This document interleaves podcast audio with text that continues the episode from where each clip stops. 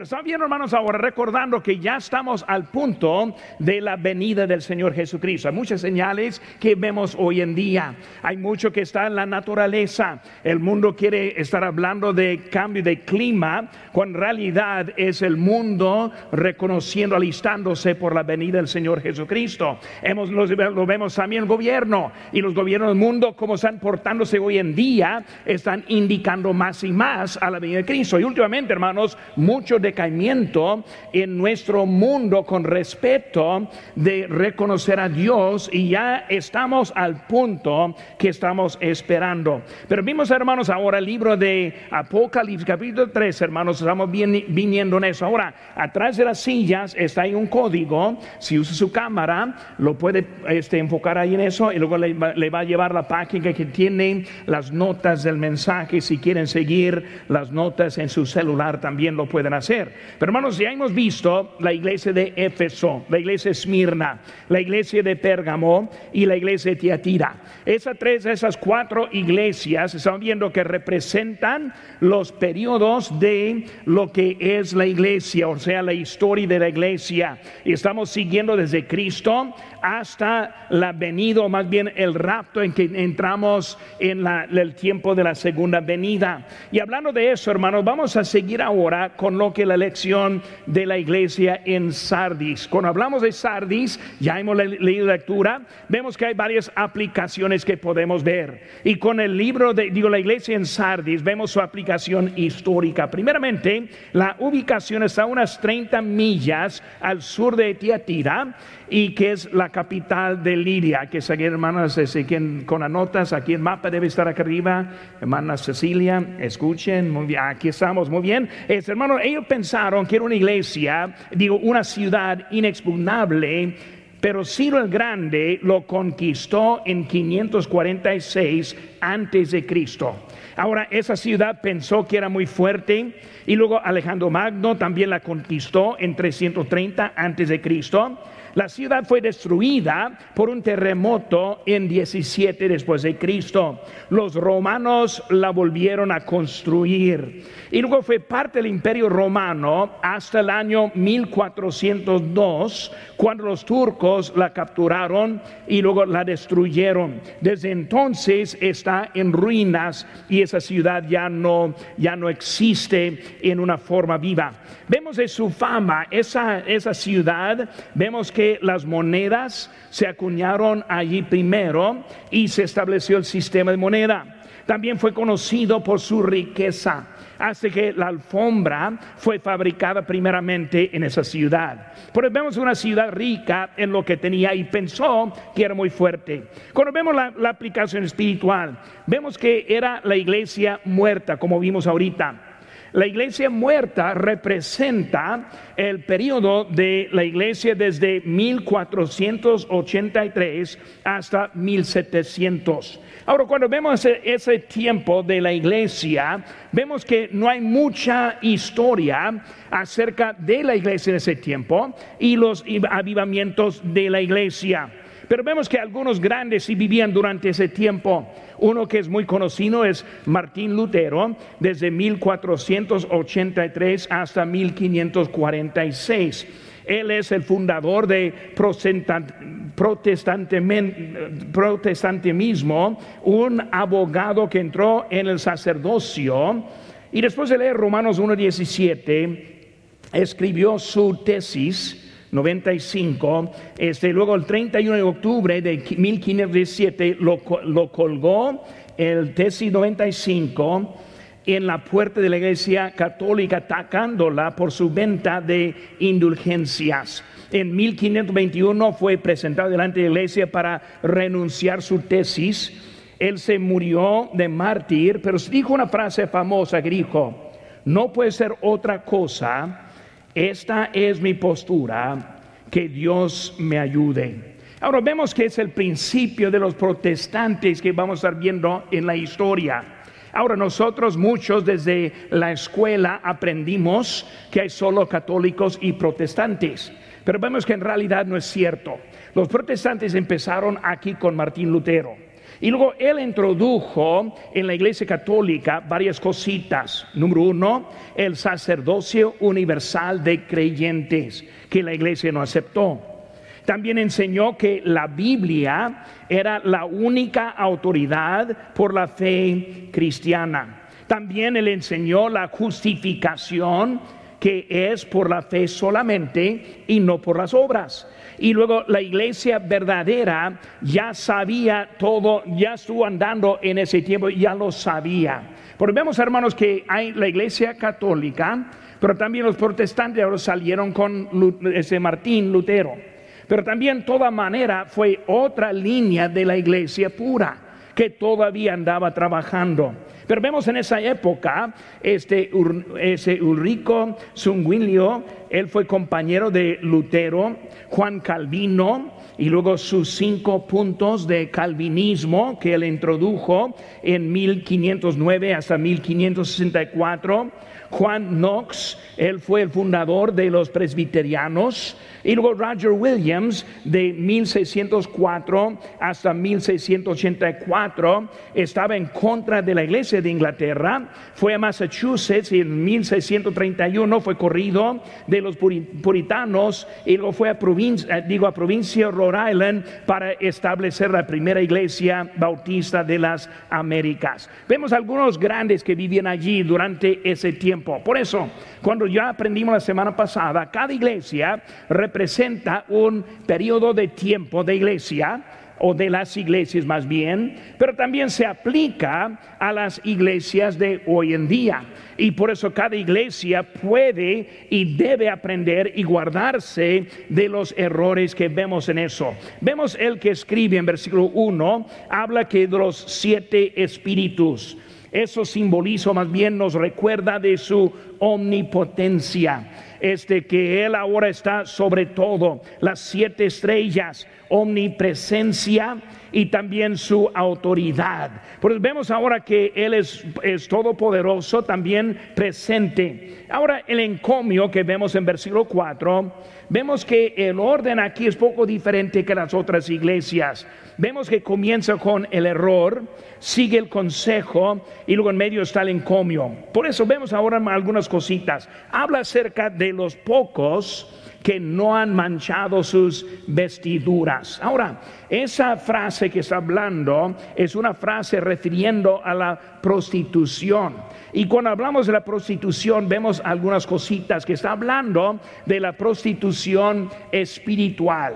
Por eso vemos que Dios en el Antiguo Testamento habló mucho acerca de, la prostitución, hablando de la ramera, o sea, juntando el mundo con, con Dios o las otras religiones también con Dios. Pero vemos que hubo, por lo menos hubo algunos o pocos fieles, lo que dice. Por eso los que se limpiaron, los que se limpiaron, se limpiaron por el arrepentimiento, refiriendo a unos como Lutero. Por eso él ahora reconoció y salió y limpió su vestidura en cuanto que salió de la iglesia en donde él estaba. Ahora, los que nunca estuvieron en la prostitución, o hablando de la línea de los anabautistas en ese tiempo, como Roger Williams, vemos que ellos ahora fueron los que salieron este, libres en ese tiempo. Pero en ese arrepentimiento vemos unas cositas.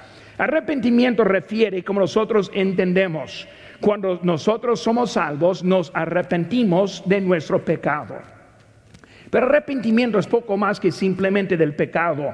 En Hebreos 6.1 dice, por tanto dejando ya los rudimentos de la doctrina de Cristo, vamos adelante a la perfección. Dice, no echando otra vez el fundamento del arrepentimiento de obras muertas y luego de la fe en Dios. Hablando de las obras muertas, está hablando de otro tipo de arrepentimiento. O sea, cuando uno se arrepiente de las obras. En salvación no solo es arrepentirse del pecado, sino de las obras muertas. Eso significa de los que antes trataron de cumplir algo con Dios ganando su salvación. Y ahora entiende, mis obras no me ayudaron para nada. Solo es la fe en Cristo. Por eso hablando de arrepentimiento de las obras muertas. Por eso, antes de Cristo, las obras no valen nada. Después de Cristo, ahora es la obediencia a Cristo. Por eso vemos la diferencia que hay y está refiriendo en esta parte. Dios siempre ha tenido su remanente. Romanos 11:5 dice, así también aún en este tiempo ha quedado un remanente escogido por gracia. Por eso que entendemos, desde que Cristo ha sido un remanente que se ha mantenido puro durante hasta este tiempo también. Vemos ahora el error de esta iglesia en versículo 2. Habla de un hombre sin vida. Eh, lo, que, lo que había dentro se había ido, porque tenía un nombre pero sin vida. Por eso está hablando, refiriendo la mezclada de la fe con la religión. Está hablando del creyente mundano. Está hablando del creyente sin la pasión. Por eso antes había vida, vida, pero ya no hay.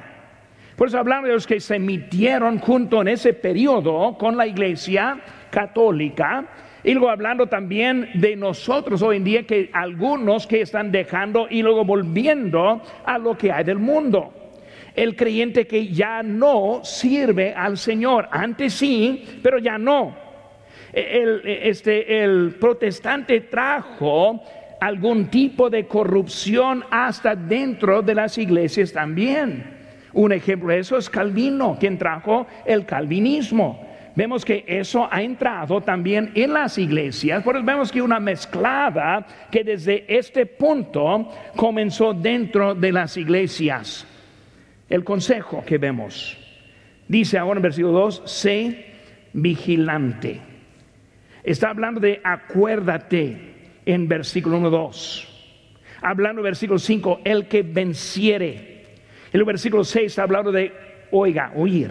Por eso, hermanos, debemos e, este, ser vigilantes, debemos estar cuidando, hermanos, más que nada nuestra iglesia. Debemos recordar lo que Dios ha hecho. Y nuestra iglesia es una buena historia. Y hay que recordar y luego está hablando, hay que vencer y huir lo que hay. Por hermanos, es la iglesia de Sardis y ese tiempo de que vimos ahora. Segunda cosa, número dos, vemos la iglesia en Filadelfia la iglesia en Filadelfia. Vemos ahí en versículo 7, y vamos a leer eso ahora, dice, escribe al ángel de la iglesia en Filadelfia. Eso dice el santo, el verdadero, el que tiene la llave de David, el que abre y ninguno cierra, y cierra y ninguno abre. Yo conozco tus obras, y aquí he puesto delante de ti una puerta abierta, la cual nadie puede cerrar, porque aún tienes poca fuerza has guardado mi palabra y no has negado mi nombre. Y aquí yo entrego de la sinagoga de Satanás a los que se dicen ser judíos y no lo son, sino que mienten. Y aquí yo haré que vengan y se posten a tus pies y reconozcan que yo te he amado por cuanto has guardado la palabra de mi paciencia, yo también te guardaré de la hora de la prueba que ha de venir sobre el mundo entero, para probar a los que moran sobre la tierra. Y aquí yo vengo pronto. Retén lo que tienes para que ninguno tome tu corona. Al que venciere, yo lo haré columna en el templo de mi Dios, y nunca más saldrá de allí y escribiré sobre él el nombre de mi Dios y el nombre de la ciudad de mi Dios, la nueva Jerusalén, la cual desciende del cielo de mi Dios y mi nombre nuevo. El que tiene oído, oiga lo que el Espíritu dice a las iglesias. Vemos ahora la iglesia en Filadelfia. Vemos primeramente su aplicación histórica. Está localizado unas 25 millas al sureste de Sardis fue un centro de la cultura griego desde, desde 200 antes de Cristo. Fue conocido por sus vinos. Muchos judíos vivían allí.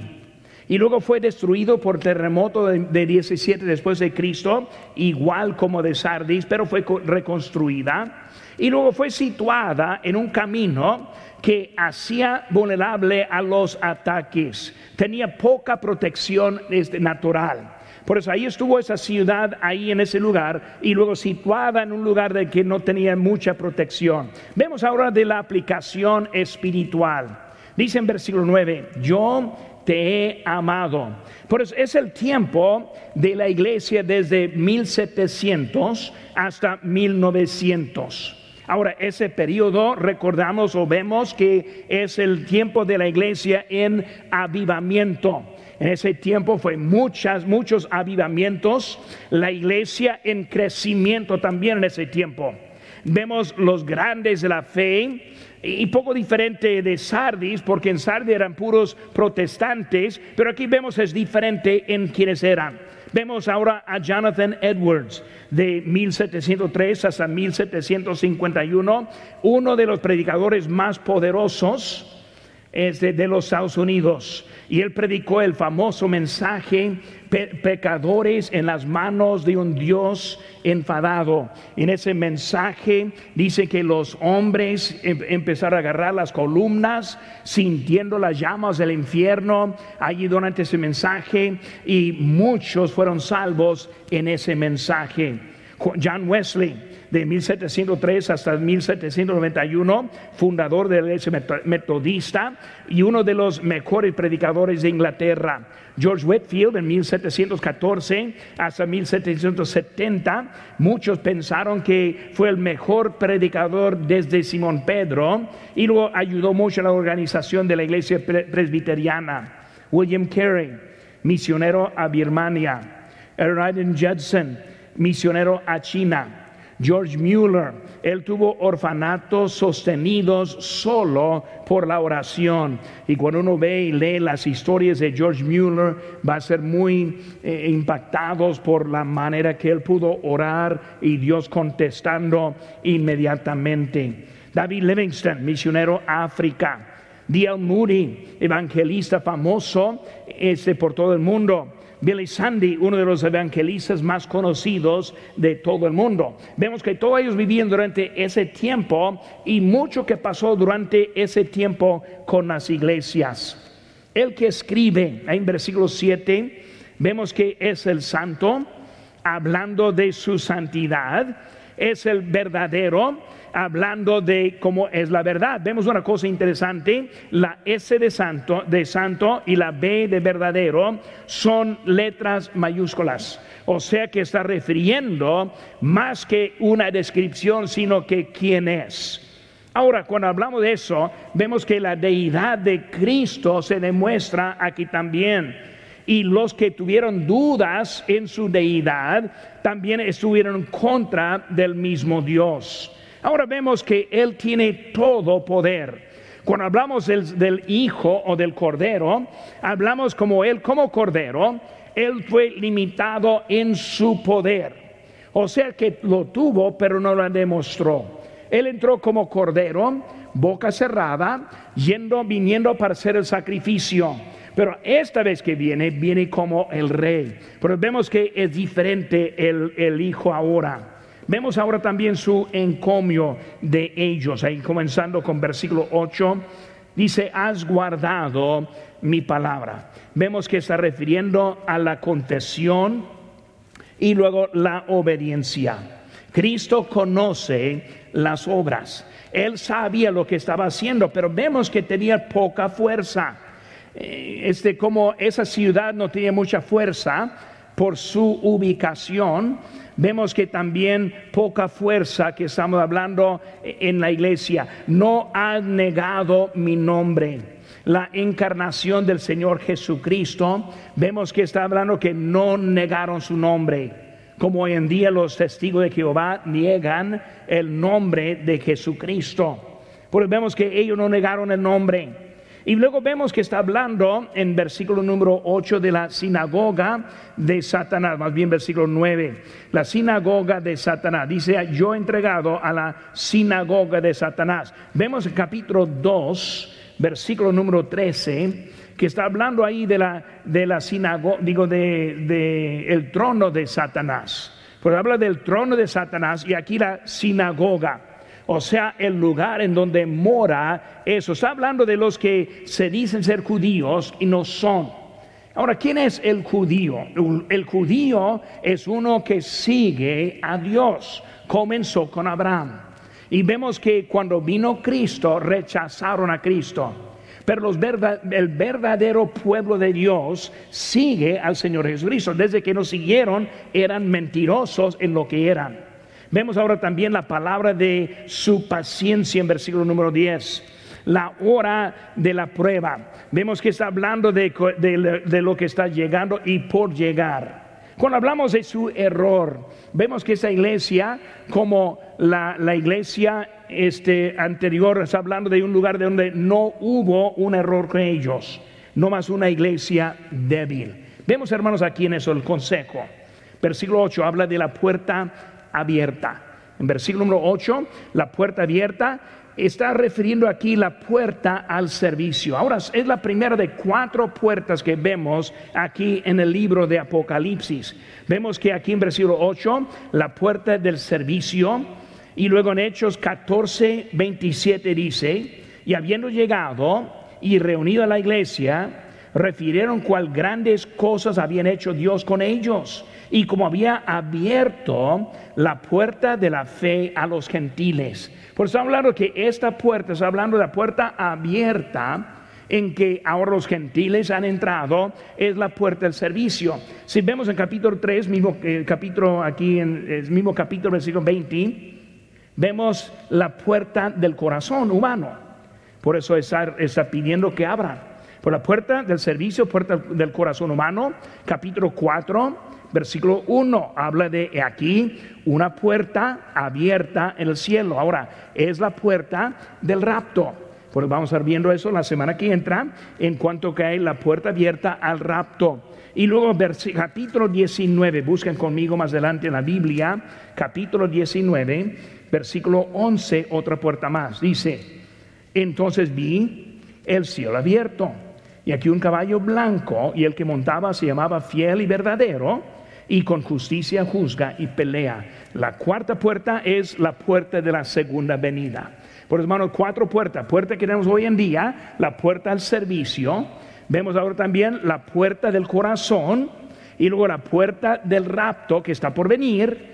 Y el rapto no es la segunda venida sino que en Apocalipsis 19 vemos lo que es la segunda venida. Vamos a explicar más eso, la semana que entra. Pero están viendo que hay cuatro puertas. Y luego dice en versículo 11, retén lo que tienes. Hermanos, hay lobos y hay falsos profetas. Muchas doctrinas salieron durante esta época y también la época anterior. Hoy en día hay muchas formas de doctrina, por eso dice, retén lo que tienes.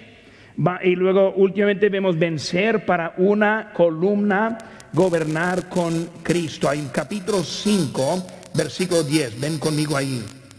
Dice, y nos ha hecho para nuestro Dios reyes y sacerdotes y reinaremos sobre la tierra. Por eso hay cosas que hay que estar esperando y vencer ¿Por qué? Porque un día vamos a estar gobernando con Cristo. Por eso la iglesia en Sardis, la iglesia en Filadelfia y vemos ahora la iglesia de la Odisea. Ahora la iglesia de la Odisea lo vemos comenzando con versículo número 14. Dice, y escribe al ángel de la iglesia en la Odisea, y aquí el testigo fiel y verdadero, el principio de la creación de Dios, dice esto, yo conozco tus obras quien eres frío ni caliente. Ojalá fueses frío o caliente. Por cuanto eres tibio y no frío ni caliente, te vomitaré de mi boca. Porque tú dices, yo soy rico y me he enriquecido y de ninguna cosa tengo necesidad.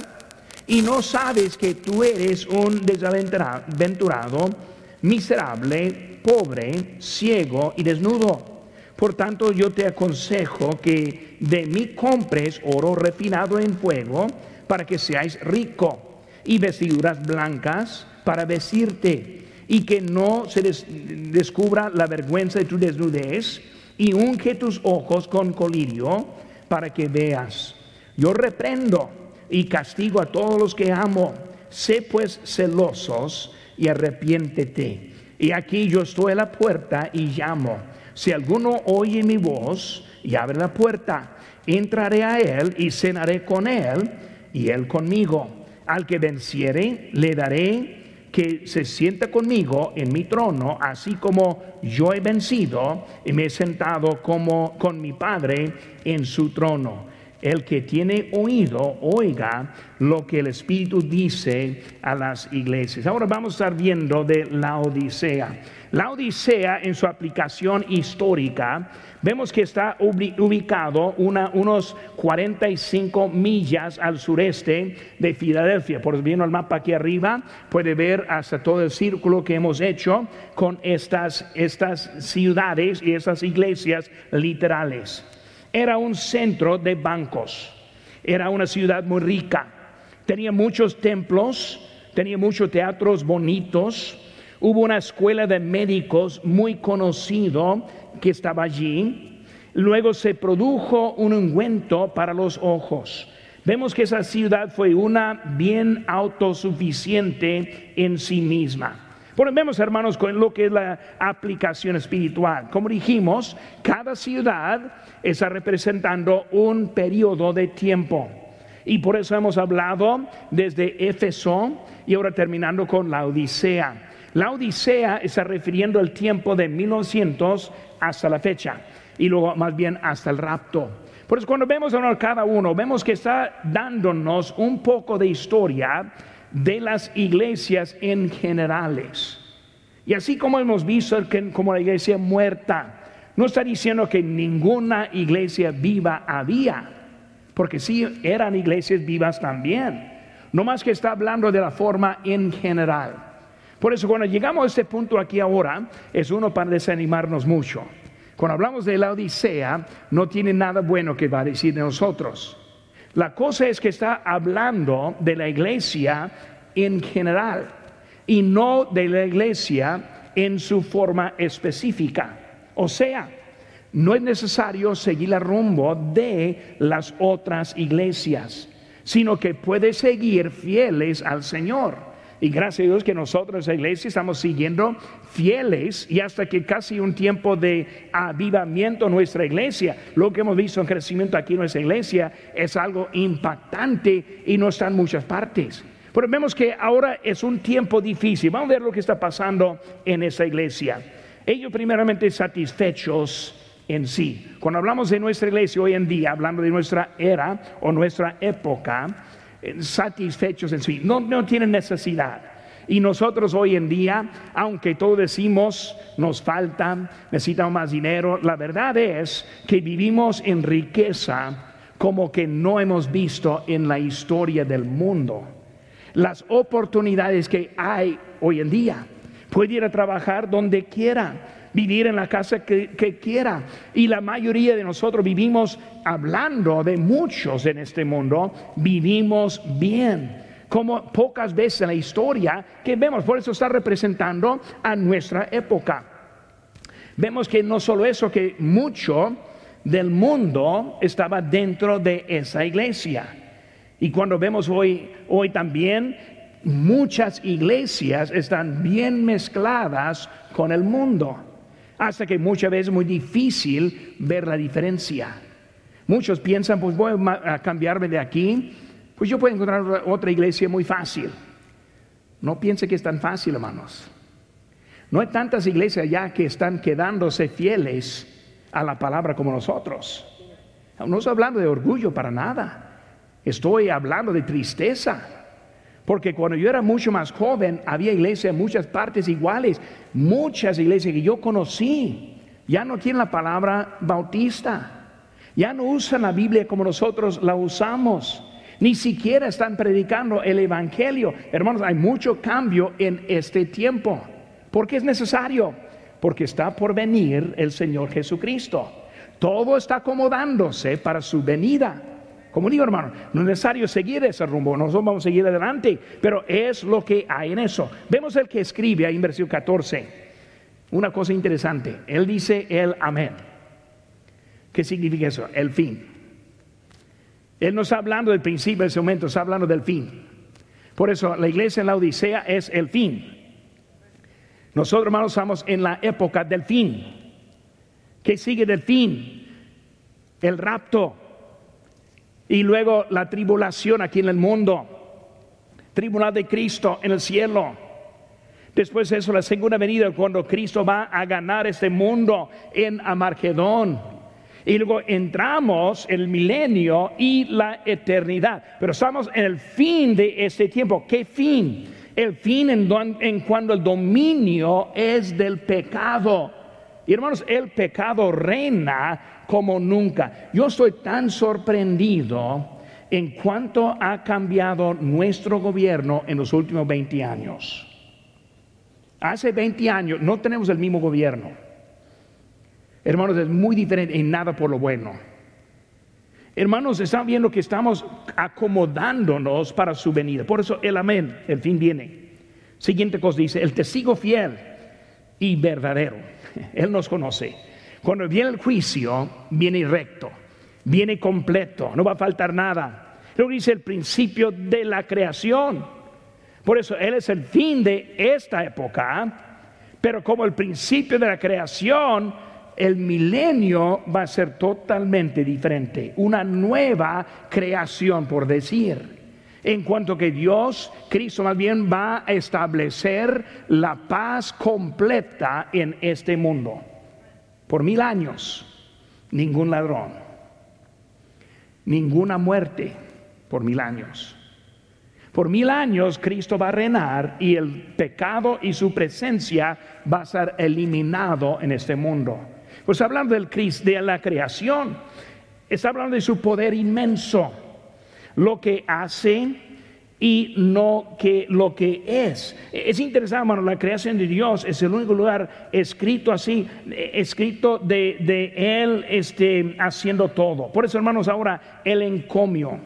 Cuando hablamos del encomio, en esta iglesia no hay. Ni una cosa buena que Dios va a decir de esta iglesia. El Señor Jesús habla de esa iglesia y no hay nada bueno. Por eso seguimos, hermanos, con el error y ahora está bueno. no bueno, sino que es mucho. Vemos el error, hermanos. Primeramente, pensaron que eran ricos. Versículo 17. Pensaron que eran ricos. Hoy en día, hermanos, nosotros pensamos, hablando en general ahora, que somos ricos.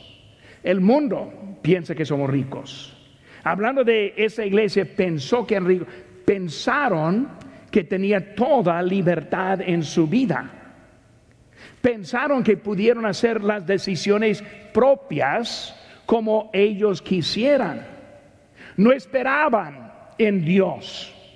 Siendo rico, hermano, está hablando de uno en su postura. Un rico no contesta a nadie, no responde a nadie, toma sus propias decisiones. Van allá, vienen acá, si quieren ir, van. Si no quieren, no van.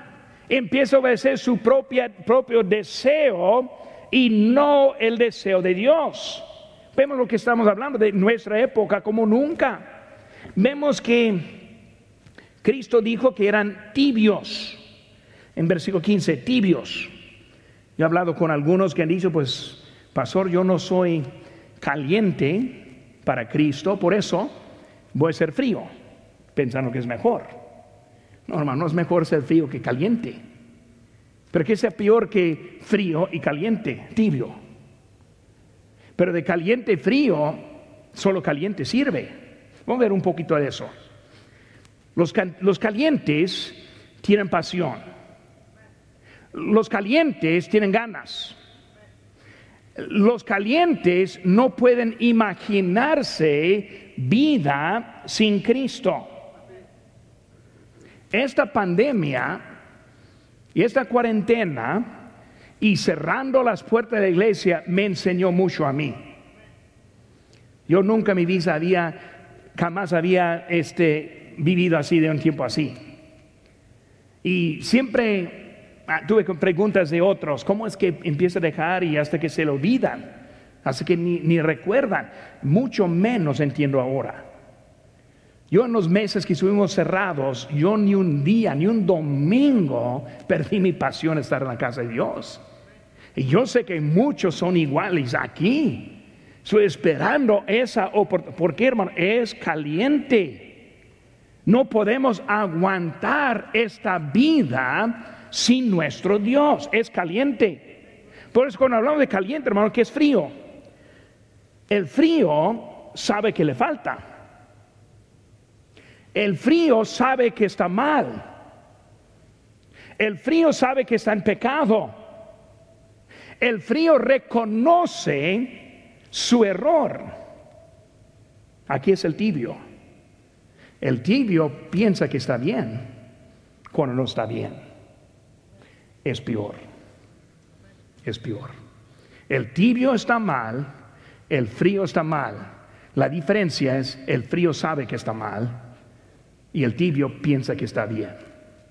Por está hablando, está dándonos algo para que entendamos y para cuidarnos a nosotros también en este tiempo. Hermanos, estamos entrando con muchos cristianos tibios. Tocan las puertas. A ver cuántos le dicen, ah, yo soy salvo. Ah, ¿cuál iglesia va? Ah, no voy ahora. Yo soy salvo. Ah, ¿Cuánto hace desde que ha leído la Biblia? ¿La Biblia? Tibio. Piensan que están bien, pero no están bien. Porque vemos, hermanos, que hablando de cómo es allí, este es el, estado tibio. La definición de la, iglesia tibia, dos definiciones. Uno es apatía, la otra es la iglesia que no produce un cambio. Cuando hablamos de la iglesia fría, es una iglesia de apatía, pero también es una iglesia que no produce cambios. Vamos a hablar, por ejemplo, agua caliente. Si echa algo adentro, ¿qué pasa? Empieza a calentarse. Agua fría, ¿qué pasa cuando pone algo adentro? Empieza a enfriar. Agua tibia, ¿qué pasa? Nada. Es el agua a tiempo. Cuando la iglesia deja de producir cambios, ya vemos que es una iglesia tibia. Cuando es una iglesia que la membresía se porta, habla, es igual que los de afuera, ya está llegando de ser una iglesia tibia. Un creyente que está contento de vivir la vida sin hacer ninguna diferencia, ya es un miembro tibio. Cuando está satisfecho vivir y no ve nada diferencia ni en su vida ni en otra en sus hijos, ya es un miembro tibio. Vemos que está hablando de eso, dándonos advertencia. ¿Y qué pasa con el tibio? Pues ahí en versículo 16, vomitados. Y luego en versículo 17 habla, piensa que están bien, pero desaventurados, desgraciados despreciables, lamentables, malditos, miserables, pobres, ciegos, desnudos. Ninguna buena palabra en esa descripción, nada bueno lo que está hablando de una persona que está tibia.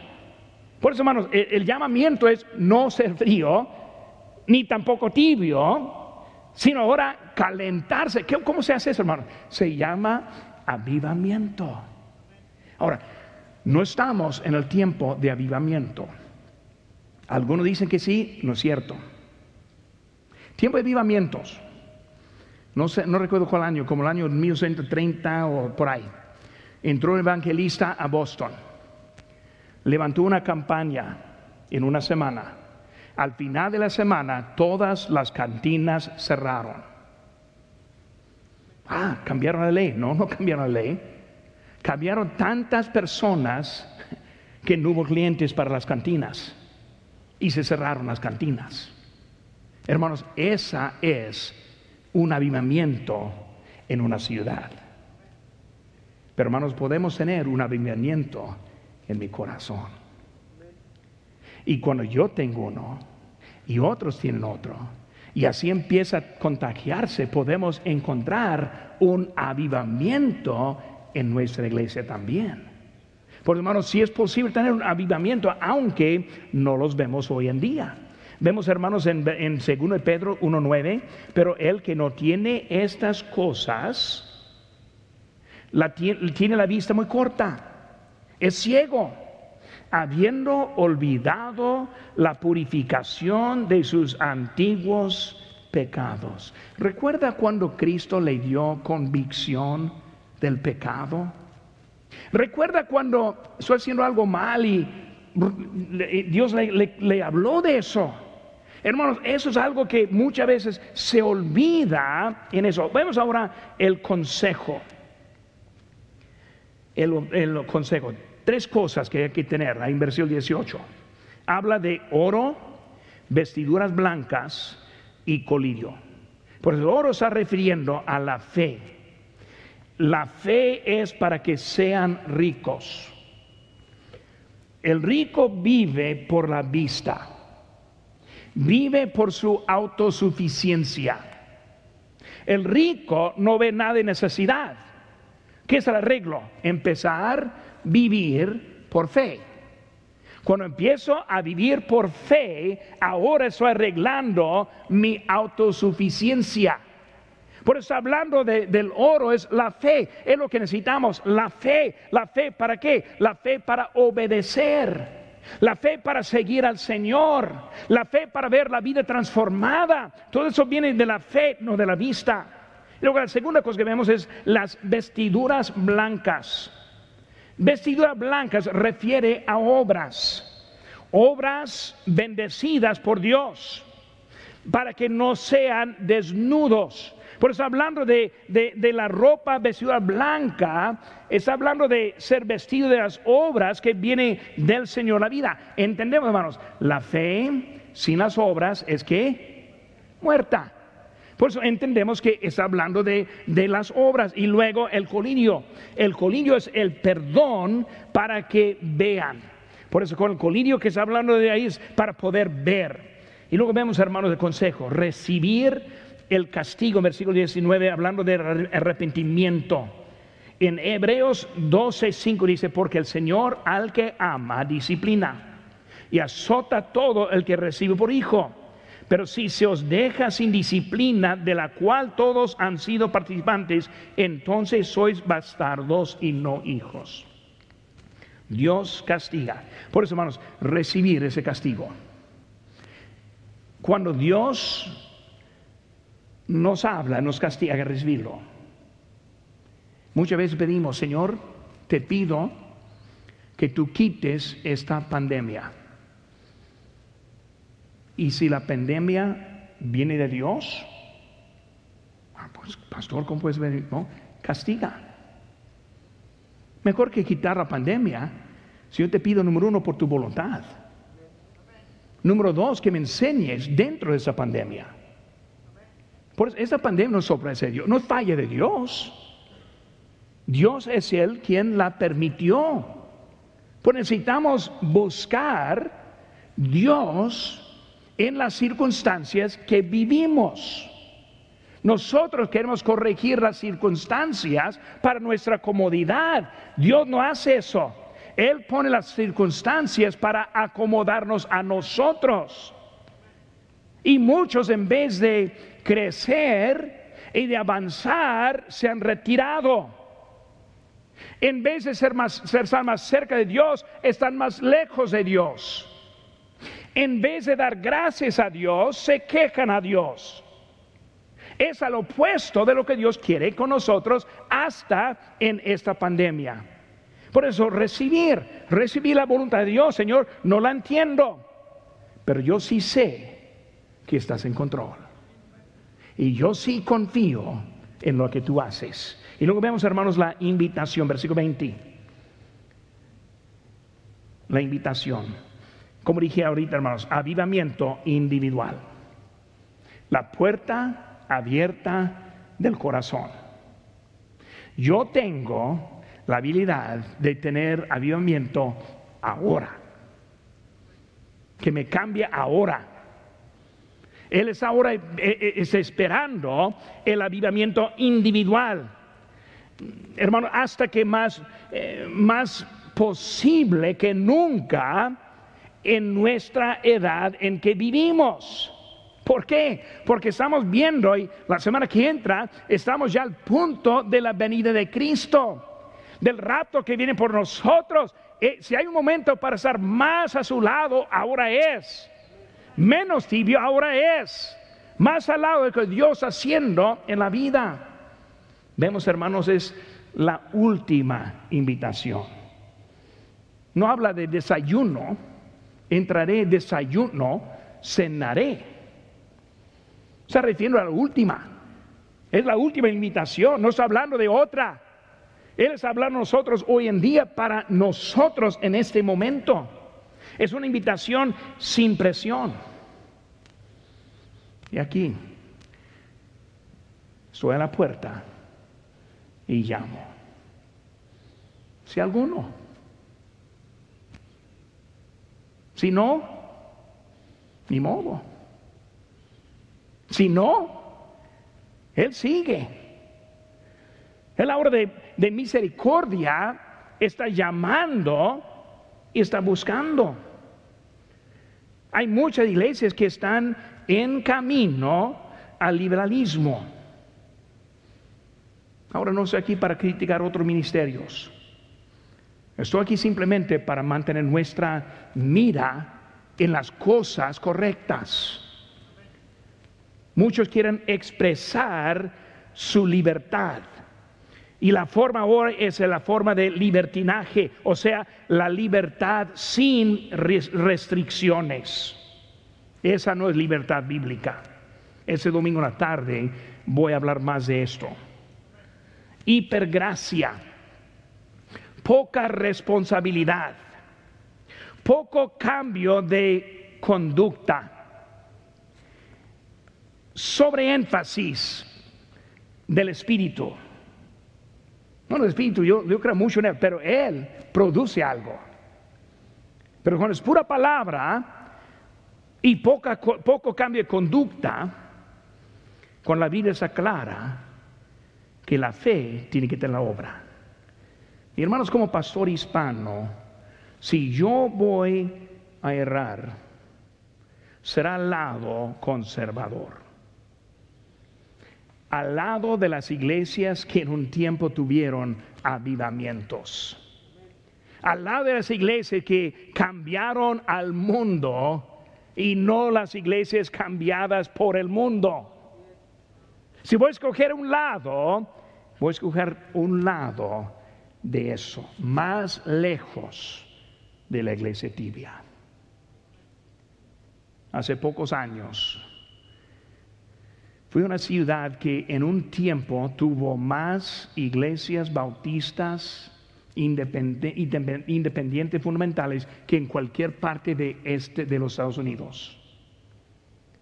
Yo fui a esa ciudad pensando que había muchas iglesias para escoger. Y soy ahí por como un mes. Durante ese mes estoy visitando iglesia tras iglesias. Al final del mes, literalmente no encontré ni una que quise ser parte.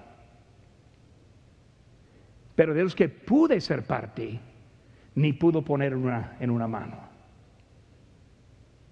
¿Qué está pasando? Las iglesias no son como las iglesias eran. Lo dice en versículo 1, al que venciere. Primero de Juan 4, 4 dice, hijitos, vosotros sois de Dios y los habéis vencido, porque mayor es el que está en vosotros que el que está en el mundo. Primero Juan 5, 4, porque todo lo que es nacido de Dios vence al mundo. Y esa es la victoria que ha vencido el mundo, nuestra fe. Habla que va a sentarse con Él. Como Él venció, nosotros también venceremos. Como este mensaje no es una para entristecernos ni desanimarnos. Al contrario, hermanos Cristo está haciendo algo grande en nuestra iglesia. ¿Quién es nuestra iglesia? Ustedes. Somos la iglesia. yo tengo más esperanza hoy que nunca en lo que hay. Pero en cada iglesia debemos entender, Cristo viene pronto. Debemos prepararnos. Y esos primeros tres lecciones, tres, mensajes eran para alistarnos para el siguiente, la siguiente cosa. La siguiente cosa es el rapto. Por eso hemos visto la iglesia en Éfeso. ¿Qué pasó con esa iglesia? Perdió su primer amor. Segundo fue la iglesia en Esmirna, una iglesia débil. No pudo hacer nada. no tuvo error, pero no pudo hacer nada. La iglesia en Pérgamo fue la iglesia transigida, estuvo mezclada. La iglesia en Tiatira, la iglesia adúltera, andaba con las otras iglesias. La iglesia en Sardis, la iglesia muerta. La iglesia en Filadelfia fue la iglesia fiel, no tenía error. Y luego la iglesia en la Odisea, la iglesia tibia. Vamos esta, esta tarde, vamos a terminar una palabra de oración y también invitación. Es un momento para evaluarse. ¿Cómo está su vida, su corazón? Como vemos aquí, Cristo está a la puerta y llama. Él no está diciendo los de la Odisea, les abandono para nada. Él está aquí, está aquí como siempre hasta que no, la no, lo vemos en la puerta llamando en las otras iglesias, mas en este tiempo. Él está llamando, Él está esperando. ¿Por qué? Él viene pronto. Y queremos estar preparados.